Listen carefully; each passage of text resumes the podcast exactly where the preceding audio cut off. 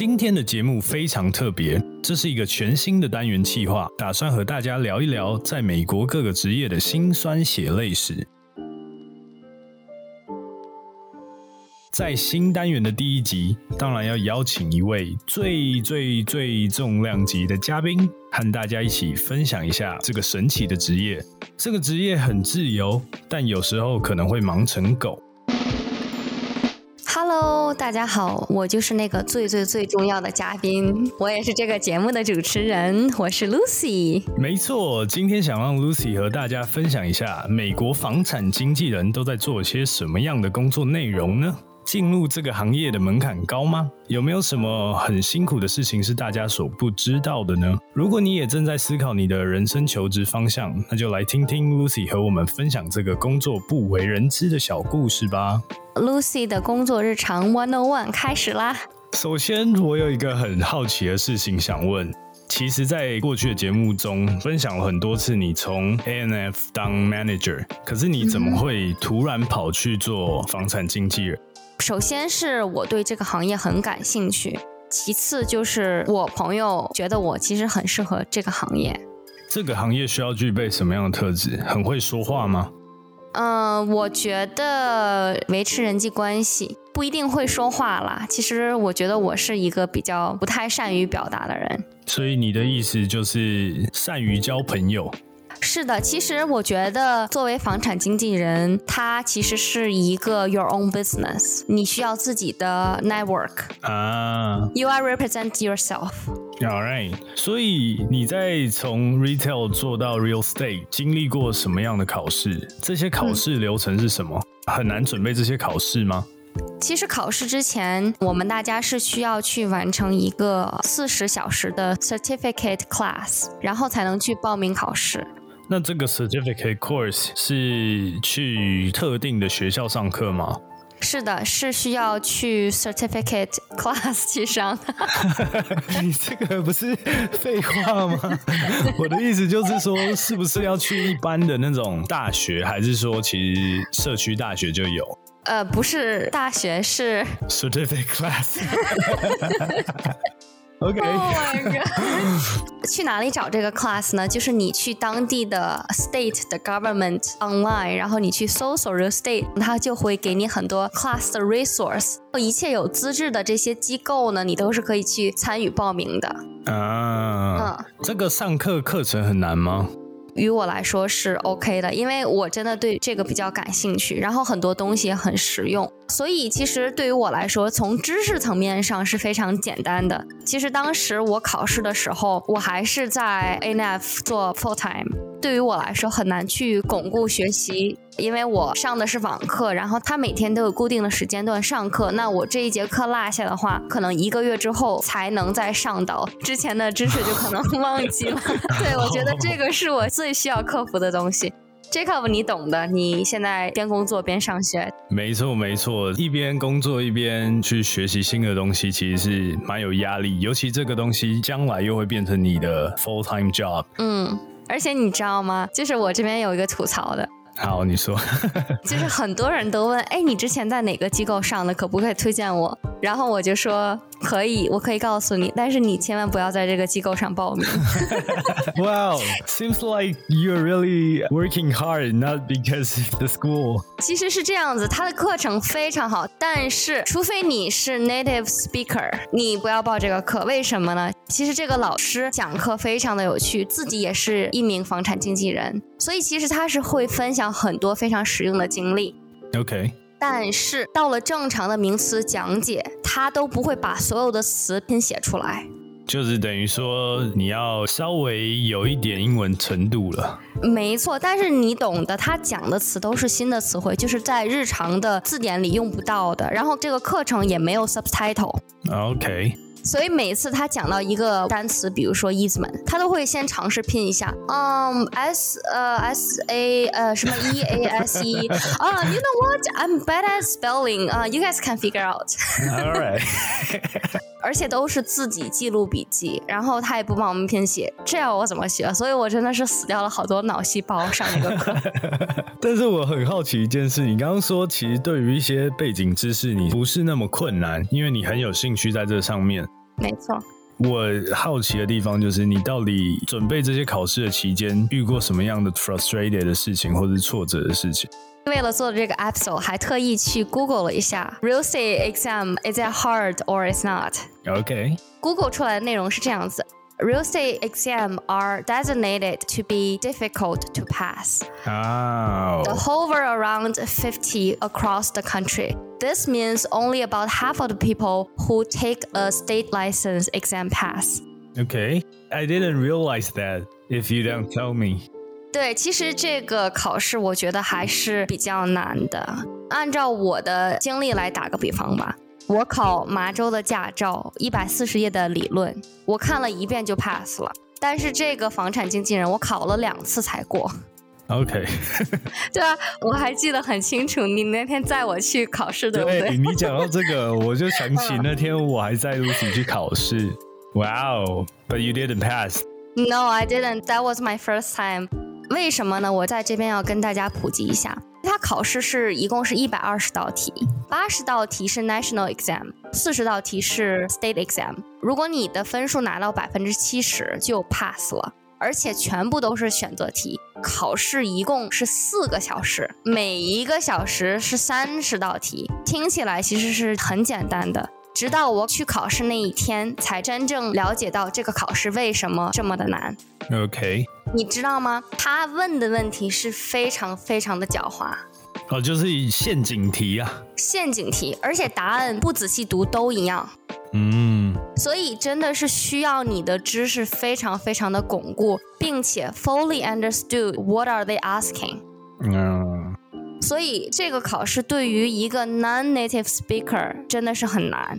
然后按照刚刚那个设法，每道题其实是有两分钟去解答。那光读懂题目，可能对于我来说就要四十五秒。对啊，所以我第一次就 fail 了。OK，那其实也是因为我考试之前从来没有做过任何的 practice exam，所以有了这次的经验，我之后就 focus 上做练习题，然后第二次考试就直接 pass 了。OK，严格讲起来，其实我觉得回想起那段时间你在准备从 retail 转向到 real estate 的时候，那应该算是直到现在我看着你转变最大的那个 moment。嗯，没错，我自己也觉得是。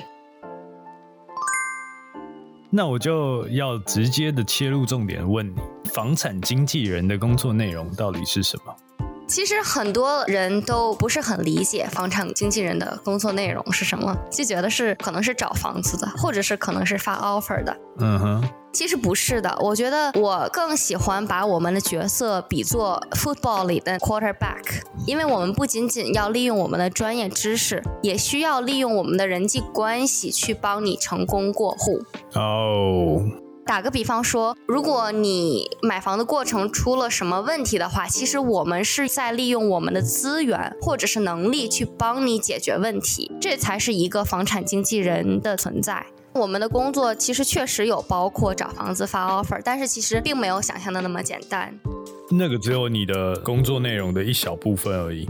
没错，假如是真的是找到了房子，那这个房子的 condition 怎样？有没有任何的 easement，或者是外部周边会不会未来十年或者是明年就会有很多的变化？因为你不希望买到一个房子，然后明年旁边就是建了一个很高很高的电塔。嗯，其实这些东西都是作为一个买家自身没有办法去判断的。其实我这样子听起来，我的感觉是，说实在的，real estate 感觉是要很注意，呃，比如说市场动向啊，或者是你那个区域的所有未来的发展啊，或甚至是新闻啊、政治等等的。没错，我们不仅仅要知道房市或者是这一个地带的开发走向，而且其实我觉得我们还是 half attorney，那 OK，或者是 half analyst。哇哦，讲到 analyst，对啊，我为什么这么讲呢？其实发 offer 的话，发什么价格，加什么条款去保护买家，这个房子定价高还是低，其实我们都是需要应用相应的 resource 或是 data 去评估。嗯，然后这些东西往后都会在你的 experience 里面，然后就会越来越好。没错。其实作为房产经纪人，我觉得我最重要的一个能力就是帮助客人去 negotiate the deal。啊，你讲到这个，你有曾经帮客人做什么 perfect negotiate 过吗？当然啦，我跟你说，我们现在录节目是二零二一年，嗯哼，二零二一年的波士顿的房子的涨幅真的是太猛了。It's a crazy market. Everyone's beating to get a house. 嗯，那我这个夏天帮我买家买到的所有的房子，is either at the asking price or below the asking price。我没有让我的买家多付一分钱去拿到这个房子。哇，你这个很厉害诶！如果我买房子，我肯定就要找你了。来呀来呀，买起来！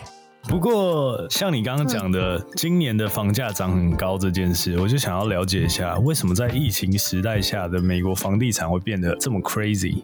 其实是因为大家的一个买房需求的滞留。因为疫情期间，很多人 they don't feel comfortable either having an open house showing the property or go to look at the house。这样的话，所有人的 demand 全部都延误到了今年。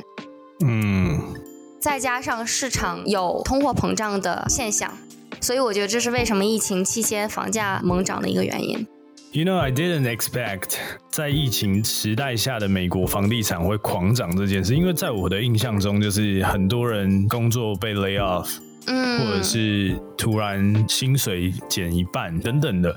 嗯，然后我就会想说，那大家应该没有那么多的钱去买房子啊，或者是去做任何的投资，美国房地产房价应该会跌。no no no。对，所以其实我一开始的想法是跟你告诉我的是完全 opposite。对，而且因为疫情的原因，很多住在城市里的人都希望搬去郊区，因为 they want outdoor space，所以其实更加加强了这个 demand 的需求。OK，我自己现在从 Boston 搬到 LA 之后，我就发现 outdoor space 真的很重要。我也好希望我家前面有一个很大的 yard，哦，你现在住的地方没有吗？有前后都有 yard，但是在 Boston 的时候，我不会思考到这个，我会觉得哦，stay in a apartment 是一个很舒服的事情。对啊，Jacob 以前很宅的。没错，我这边就想要继续来问一下 Lucy，你接过最 lucky 的一单是，你有印象吗？我觉得有，而且我觉得幸运其实都是交给有准备的人的吧。嗯哼，我做的最 lucky 的一单，我觉得是一个大学生的单子。其实他是朋友的朋友的孩子，一开始是推给我，让我帮忙找租房的。然后因为你知道大学生租房在美国是多么被歧视的一件事情。我指的歧视就是说，很少很少有房东是愿意租给本科生的。Oh,、t h a t s truth。That's actually discrimination。就是说，如果我不想把我的房子租给孕妇，或者租给小孩子，或者是有宠物的人，其实这些都是 kind of discrimination。但是唯独大学生是房东可以说 no 的。OK，你讲到这个，其实真的是在我刚踏上美国的土地的时候就发生过。不论是 apartment 或者 some of the house，其实我印象很深刻，是我刚踏上美国这块土地的时候，我因为我是来美国读研究所，所以我并没有经过本科生的这种找房子的困难，但是我却很常遇到那种 owner 或者是 apartment，他们在你 lease 或者是在你租房子的时候会说，Can you show me your visa? And if you are a graduate student and we don't rent to you，这种情况发生，我很懂这个情形，在美国是很普遍。嗯，其实这个孩子他在 BU 上学嘛，而且他跟我说要找房的时候，已经在九月中旬了，那就意味着其实大多数的房子已经被找了。然后他还想要找在步行十分钟之内的，真的是难上加难。那明明听起来是一件非常 impossible 的事情，我还是答应 OK。那接了就要负责，我帮他约了很多高级公寓，owner 或者是公寓的人，either they don't even reply or they don't even show，或者是他们要找担保人。啊，那就在这个时候呢，我都帮他把钱交了作为定金，然后在找担保人的过程中，他爸跟我说：“哦，不费劲了，我们还是直接买房吧。”哇哦！对啊，然后他问了我 BU 附近高级公寓的价格是多少？哎，我很好奇，哎，是多少？BU 附近的高级公寓一室，我觉得要至少在一百万。他想来买两室，大概要二百万。两室是什么意思？Too bad。啊！我当时就觉得这个客人疯了吧？这么多的钱，不是说买就买。你你知道现在资金从国内流过来也是一件非常困难的事情吗？哦，我知道。对啊，但是你猜怎么着？两百万下一周就到账了。哇哦！So lucky！你原本只是要帮忙找一个租房而已，结果没想到赚了两百万。对啊，有钱人的生活就是不一样。但是你知道吗？天上没有掉馅饼的事情。虽然是这么简简单单的例子，我还是很费尽心血的。从每次的收银、签合同、添置家具，到买锅碗瓢盆，都跟你有关啊？对，都是我亲自带他去的。哇哦！你已经像是他的保姆了，哎，保姆加司机呀。但是这也就是回应到我们在节目开头的时候我所说的，其实，在房产经纪人这个职业需要懂的东西非常多，甚至到了锅碗瓢盆。没错，要知道家具在哪里买。呃，我跟你说，现在我一进豪宅，我已经知道他们的家具是什么牌子了。哎，以后你会不会有那种那个叫什么职业病吗？对，你的职业病就是干我以后买房子我也要用这些家具了。其实讲完你最 lucky 的一单，想必一定曾经你有遇过最奇葩的客人吧？你这个真的是问到点儿上了。没有啦，其实大多数的客人都还好啦。First time buyer 的话，就是会遇见有一些人，任何事情都要给你打电话，就是一天十个电话打给你。那真的是保姆了。这些还 OK 啦。我其实是要跟大家分享一下，真的是最最最奇葩的这个客人。我先猜一猜，看这个程度有没有比我说的更严重一点。好，比如说。已经看了三次到五次这个房子，最后一直不买，理由是他想要跟你 lower the price。哎，这种客人有了，但是这种客人其实很常见。哦，这不奇葩是不是？对啊，但是我我其实是一个比较有 patience 的，可能其他房产经纪人就觉得干看了这么多也不买，但是我觉得 OK 了。对。所以你最奇葩的事情到底是什么事情？很好奇耶。我最奇葩的事情，这是一个 long story。事情是这样子的，我们刚刚 mention 到了这个夏天市场是多么的 crazy。It's sellers market，平均每个房子哦都有二十个 offer。哇哦，好多哦。对啊，那其实我的同事有一单需要我帮忙，因为这个客人刚好也是我这个年纪的，所以好沟通一些嘛。嗯。那他是从别的州准备毕业，因为工作需要 relocated in Boston。那其实他在这之前根本也没有来过波士顿，所以房子的收银都是我亲自开车，而且还要给他国内的妈妈打电话去看这个房子。嗯，所以其实我之前就感觉到了，他是一个妈宝，是一个非常不 independent 的人。OK，看过几个房子，他都不喜欢。终于有一个房子，他准备出 offer。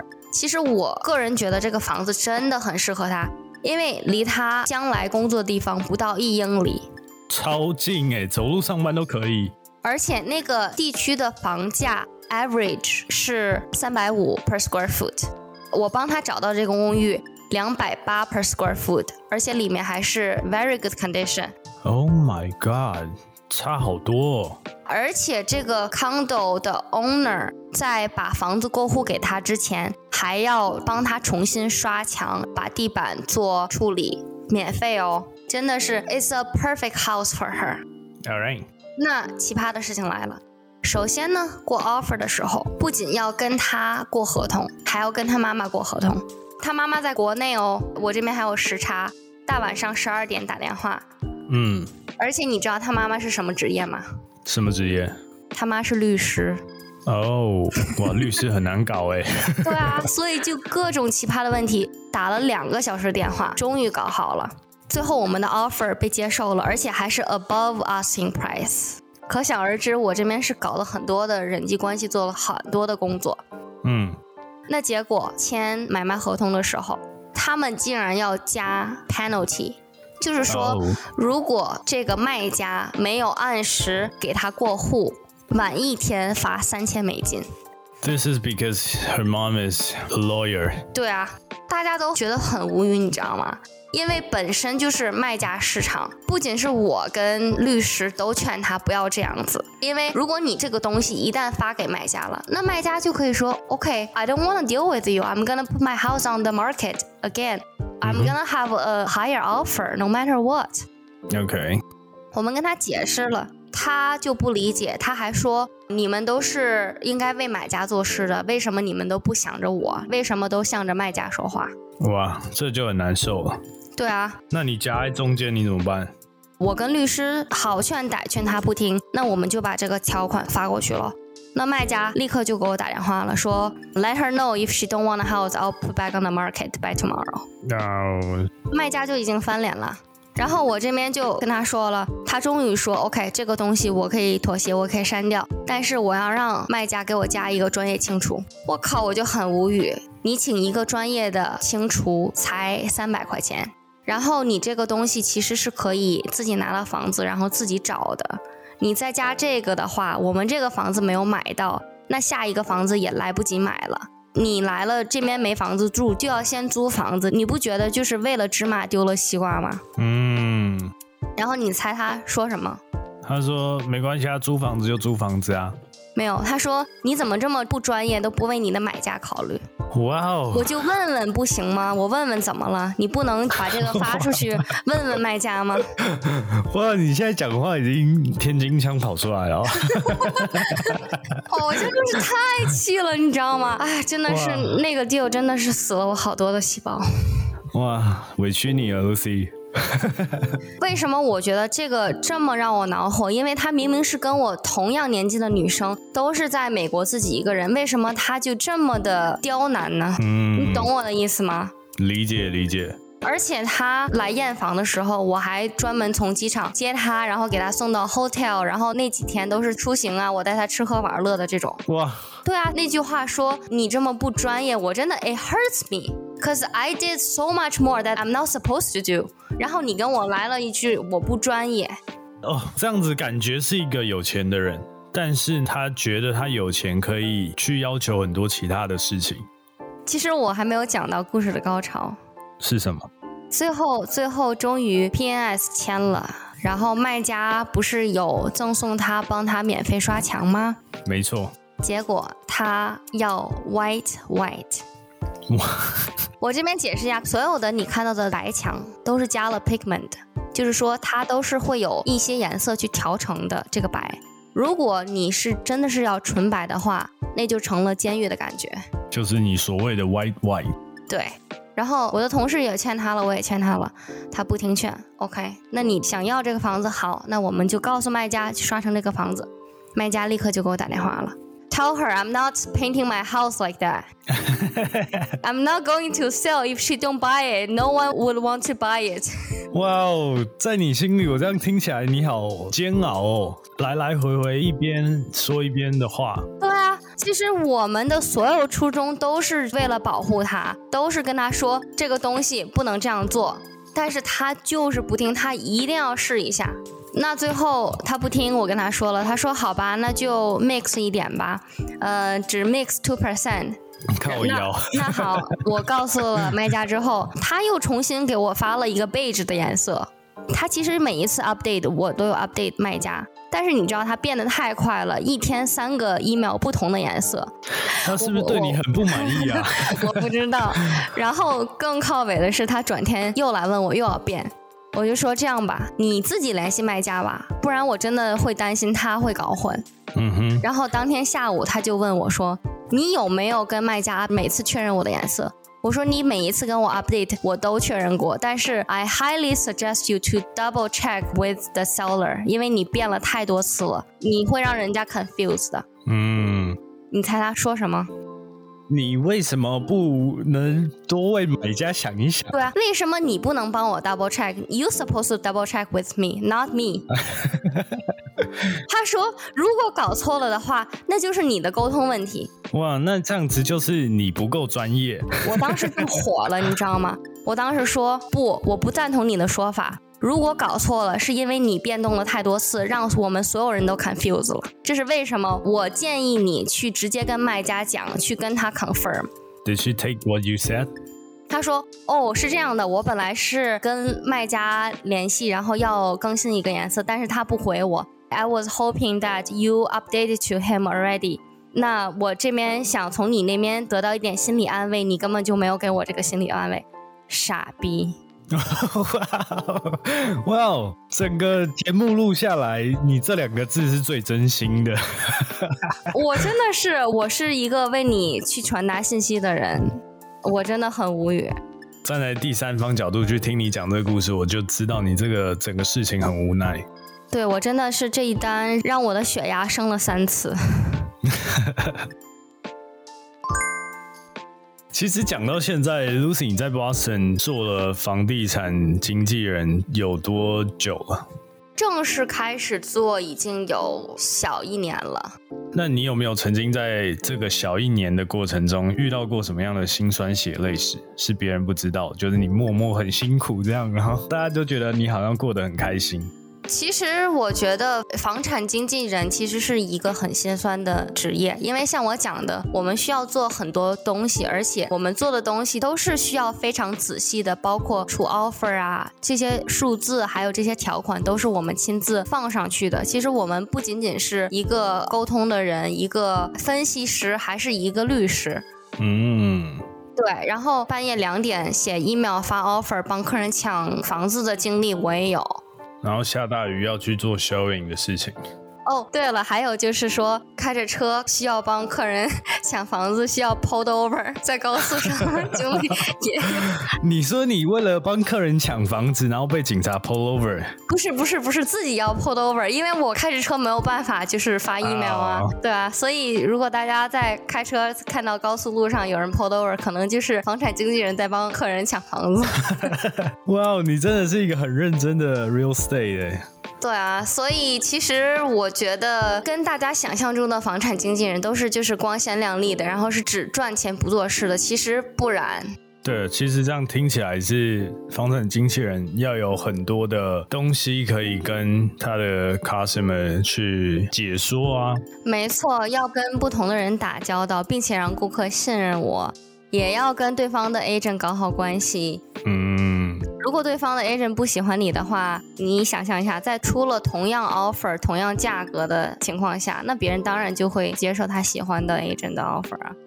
没错，没错。所以在做房产经纪人的这小一年里面，你有没有觉得这个职业会影响到你的生活，或者是影响到你跟 Michael 的相处？嗯，会，肯定会。怎么说？尤其是夏天特别忙的时候。我的压力很大，而且再加上上次那个奇葩的单，有的时候就是很崩溃，你知道吗？嗯，对啊，那个奇葩的客人真的是气得我发抖。我那天看着电视好好的，然后突然 Michael 就说：“你怎么了？”我说：“ 让我调整一下。”对啊，他他就真的是感觉我不对了，他就说：“哎呀，It's OK，什么就是经常会安慰我。”所以有没有 Michael 曾经抱怨过你的工作过？呃，有，我觉得他抱怨我最多的就是说，我们上次跟他父母去吃饭，然后我还要就是看手机，或者是我有的时候走路的话，我也回讯息。其实我在成为房产经纪人之前，我是一个非常不喜欢玩手机的人。可能这个你知道吧？你可能之前发我消息，我都是经常不回。嗯，对，没错。我就是那个经常被冷落的那一个。没有啦，其实我是一个非常注重 personal interaction 的人。跟我朋友去 hang out，如果他们去看手机的话，其实我都会有一点 upset。但是真的是从事房产经纪人这份工作，你确实要 make sure 你是可以被联系到的。对啊，即使是我很讨厌这样的状态，但是我没有办法改变，这就是我的工作。I sign up for it。在节目的最后，想要跟还没有确定人生职业方向的听众给一点什么建议？如果他们真的很 interested in real estate 这个行业的话，你有没有什么简单的几句话可以跟他们说？我觉得从两个方面开始回答吧。一是职业上的建议，那其实很巧，我昨天跟一个非常非常成功的老板一起吃饭聊天，他就跟我讲，其实二十岁到三十岁都是一个在开发你自己的阶段，去开发你自己的兴趣，发现你擅长的东西适合哪个行业。那三十岁到四十岁就是要开始建设去投资，四十岁到五十岁就是要把它发展壮大。第二个方面，对于房产有兴趣的小伙伴们呢，我想说的是，这个行业真的是超级的有趣。其实今天讲了这么多，都没有能够把它讲深，因为房产信息跟相关的资讯真的是太多了。如果你也很想了解更多的信息，欢迎私信我。如果你还在租房子的话，而且你已经有稳定的工作。一定一定一定要攒到第一桶金，然后马上买房，因为它不是一个花销，而是一个投资。今天听完了 Lucy 分享了房产经纪人的工作内容，你们是不是也非常感兴趣呢？如果你还有对于在美国其他的职业非常感兴趣的话，欢迎投稿到 Instagram 九零点 Radio 告诉我们哟。九零 Radio，我们下次见喽，拜拜，拜拜。